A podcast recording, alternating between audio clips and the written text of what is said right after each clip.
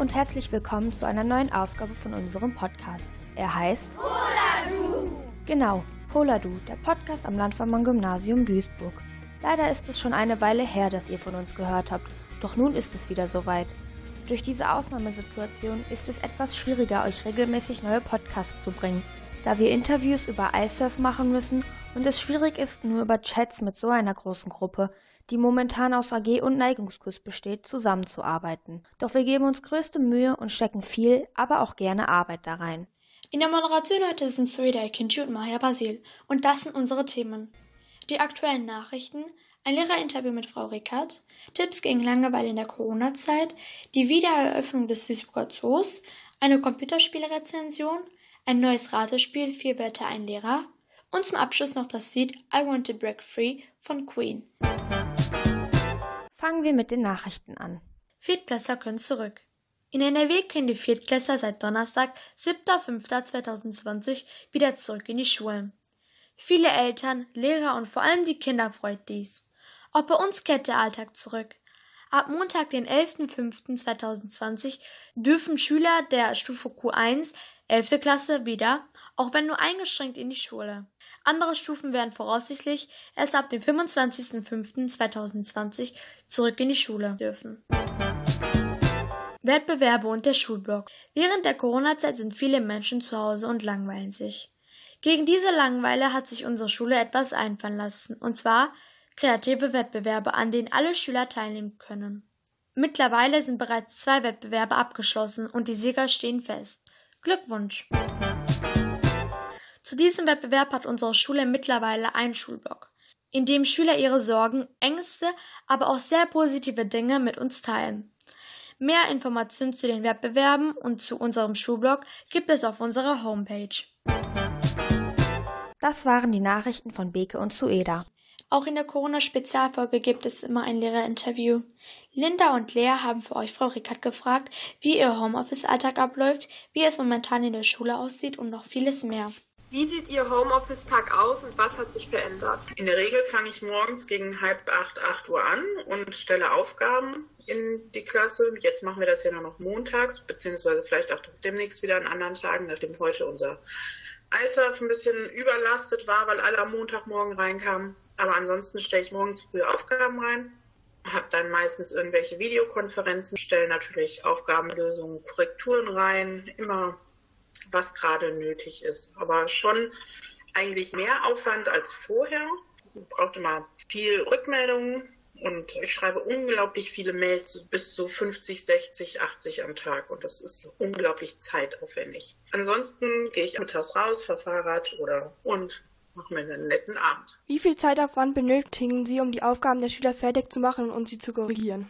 Das kommt darauf an, wie viele das sind und welche Aufgaben das sind. Also ich kann nicht alle korrigieren, aber ich bin schon eigentlich jeden Tag acht Stunden an den Geräten. Wie vertreiben Sie die Zeit, in der Sie nichts zu tun haben? Ich habe eben gesagt, acht Stunden. Ansonsten habe ich hier noch Anleitungen zu schreiben oder Hilfestellungen bei Kollegen, E-Mails beantworten. Und von daher sitze ich länger am Schreibtisch als vorher, ist mein Gefühl. Und ähm, ansonsten habe ich noch einen Haushalt zu führen und gehe auch mal raus. Was ich ganz gerne mache, ist eine Videokonferenz oder sowas mit Freunden. Und dann spielen wir gemeinsam irgendein Spiel, das online geht. Sehen Sie Vorteile auch in der Krise? Ja, die Umwelt ist ein bisschen geschont. Wir fahren weniger Auto, das ist natürlich ganz schön.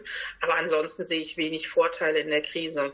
War die Einführung in ISOF schwer für die Schüler und haben Sie Tipps, wie man besser damit zurechtkommt? Also ich habe das Gefühl, dass sehr viele sehr gut klarkommen. Es gibt immer wieder kleinere Schwierigkeiten, wo wir ähm, weniger von Schülern gefragt werden, aber dann von den Kollegen, die das an uns weiterleiten, an Frau Kapp und mich. Aber ansonsten ähm, habe ich das Gefühl, dass die meisten Schüler gut damit klarkommen. Es gibt manchmal Schwierigkeiten beim Aufgabenmodul. Dafür haben wir ja nochmal eine Anleitung rumgeschickt. Oder jetzt bei den Videokonferenzen haben doch einige Schwierigkeiten, je nachdem, mit welchem System wir arbeiten, auch in die Konferenzen hineinzukommen. Das sind eigentlich die Hauptschwierigkeiten, wo wir das Gefühl haben, dass Schüler nicht so gut arbeiten können. Dass also zu Hause die technische Ausstattung fehlt. Und das ist natürlich ein Riesenproblem. Die Rückmeldung von den Kollegen ist auch, dass sehr viel gut gearbeitet wird. Können Sie beschreiben, wie die aktuelle Lage in der Schule aussieht?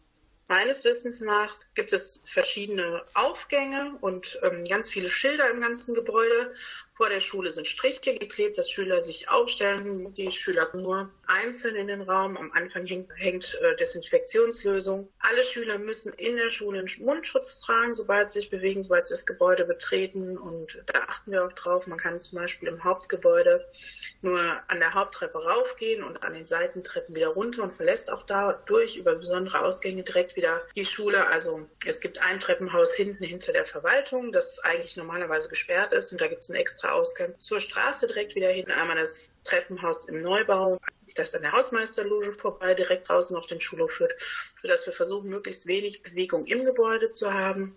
Ansonsten sind die Tische mit Klebebändern auf Positionen mehr oder weniger fixiert. Also es sind Markierungen auf dem Boden und da werden die Tische hingestellt, sodass die alle in einem Abstand von 1,50 Meter mindestens stehen. Und wir hoffen, dass dann der Unterricht in kleinen Gruppen halbwegs funktionieren wird. Die Rückmeldung, die ich bekommen habe, war, dass es ganz vernünftig funktioniert. Jetzt machen wir weiter mit den Entweder-Oder-Fragen. Homeoffice oder normaler Unterricht? Normaler Unterricht. Mathe oder Informatik? Informatik. Katze oder Hund? Hund. Langschläfer oder Frühaufsteher? Langschläfer. Android oder iOS? iOS. Vielen Dank für das Interview. Das war ein spannender Einblick in die momentane Situation in der Schule. Frau Rickert hat uns aber auch schöne Seiten der Krise gezeigt. Als nächstes kommen fünf Tipps von Erik, Pete und Nick, um den Corona-Alltag zu meistern.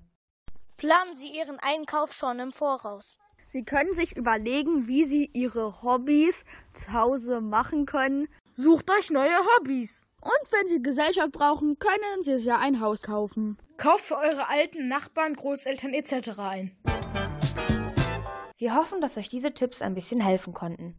Die neuen Lockerungsbestimmungen der Regierung geben uns seit der letzten Woche wieder mehr Möglichkeiten für unsere Freizeitgestaltung. Natürlich immer noch unter Einhaltung der Abstandsregelung. Friseure dürfen wieder öffnen und auch der Duisburger Zoo. Dazu hat Steven die wichtigsten Informationen für uns zusammengefasst. Der Duisburger Zoo öffnet wieder. Nach ewiger siebenwöchiger Pause ist der Duisburger Zoo wieder offen. Am 6.5.2020 wurde der Zoo offiziell wieder eröffnet, jedoch unter einigen Bedingungen. Zum Beispiel dürfen sich von nun an immer nur höchstens 1800 Menschen im Zoo befinden. Außerdem bleiben die Tierhäuser, das Delfinarium und der Streichelzoo weiterhin geschlossen. Auch Spielplätze auf dem Zoogelände können zurzeit noch nicht benutzt werden. Wegen der Einschränkungen gelten ermäßigte Preise. Die Wiedereröffnung des Duisburger Zoos dürfte die Einwohner Duisburgs sehr erfreuen. Danke, Steven, für diesen Beitrag zur Wiedereröffnung des Duisburger Zoos. Jetzt kommt ein Beitrag, bei dem sich alle Computerspieler freuen können. Wir haben eine neue Rubrik, in der Stan Computerspiele bewertet. In dieser Episode geht es um das Spiel F1 2019. Mit F1 2019 schlägt Codemasters nicht nur das nächste Kapitel auf, sondern feiert auch das zehnjährige Jubiläum der Reihe. Lohnt es sich, das Lenkrad zu ölen? Diese Frage werde ich euch jetzt beantworten. F1 2019 setzt auf die bewährte Formel, mit der man vor allem in den letzten drei Jahren ein ansprechendes Paket für die Fans des Motorsports erschaffen hat. Einmal mehr steht die umfangreiche Karriere im Mittelpunkt. Man kann mit dem selbst erschaffenen Fahrer nicht nur um Rennsiege kämpfen, sondern den Wagen durch die Investition von Ressourcepunkten in den Bereichen Antrieb, Chassis, Aerodynamik und Strapazierfähigkeit weiterentwickeln. Ressourcepunkte erhält man mit dem Abschluss von Trainingseinheiten in den Trainingssessions. Angefangen bei der Streckenklimatisierung lernt man auch den optimalen Umgang mit Reifen und Benzin und der manuellen Bedienung des ERS und das Fahren am Limit für die Vorbereitung zur Qualifikation. Zwischendurch wird der Saisonalltag außerdem durch Einladungsevents aufgelockert und das Rivalensystem sorgt zusammen mit Teamzielen für zusätzliche Motivation. In der Karriere hat die Weiterentwicklung des Fahrzeugs hohe Priorität. Abseits der Formel-2-Integration und der leichten Regelanpassung wie dem Zusatzpunkt für die schnellste Runde bleibt aber viel beim Alten, was angesichts der gelungenen Auftritte in den letzten Jahren durchaus als Lob verstanden werden kann. Es gibt also weiterhin die umfangreichen Setup-Optionen, die spürbare Abnutzung der verschiedenen Reifenmischungen, den informativen Funkaustausch mit der Box inklusive optionaler Sprachsteuerung und einem dynamischen Wettersystem, das nicht nur klasse aussieht, sondern auch Strategien und den Rennablauf durcheinander wirbeln kann.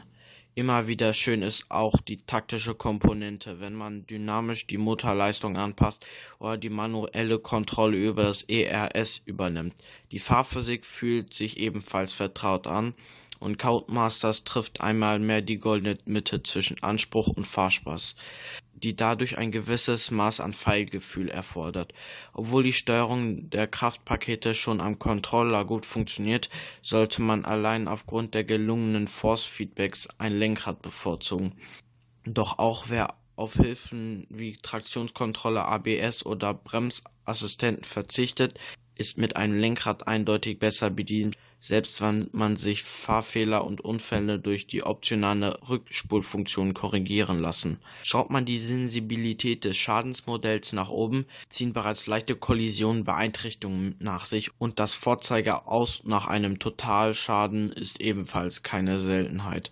Im Rahmen der Karriere spielt zudem der Verschleiß der einzelnen Komponenten eine große Rolle so dass zum Beispiel zwischen Defekten am Turbo, dem Elektromotor oder der Öffnung des Heckflügels auftreten können. Zusammengefasst, Formel 1 2019 ist ein Rennspiel mit einer großen Schwierigkeitsbandbreite und vielen verschiedenen Modis und bietet zu jedem Motorsportfahren ein tolles Rennerlebnis. Und wie gefällt euch die neue Rubrik? Schreibt es gerne in die Kommentare.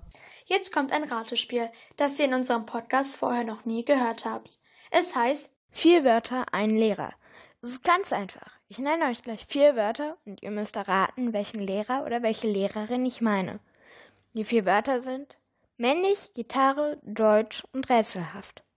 Und wisst ihr schon, welchen Lehrer oder welche Lehrerin ich meine? In der nächsten Folge wird's aufgelöst. Und konntet ihr den Lehrer erraten? Schreibt eure Vermutung in die Kommentare. Apropos Vermutung, Konntet ihr das letzte Hörmergeräusch erraten? Es war ein Minecraft Villager. Wir hoffen, dass euch diese Folge gefallen hat und ihr auch beim nächsten Mal wieder einschaltet. Bleibt gesund und vergesst nicht, uns bei einer Vision zu abonnieren, um keinen Podcast zu verpassen und euch gegebenenfalls alte auch noch einmal anzuhören. Nun haben wir noch das Lied I Want to Break Free, ausgesucht von Frau Bascher.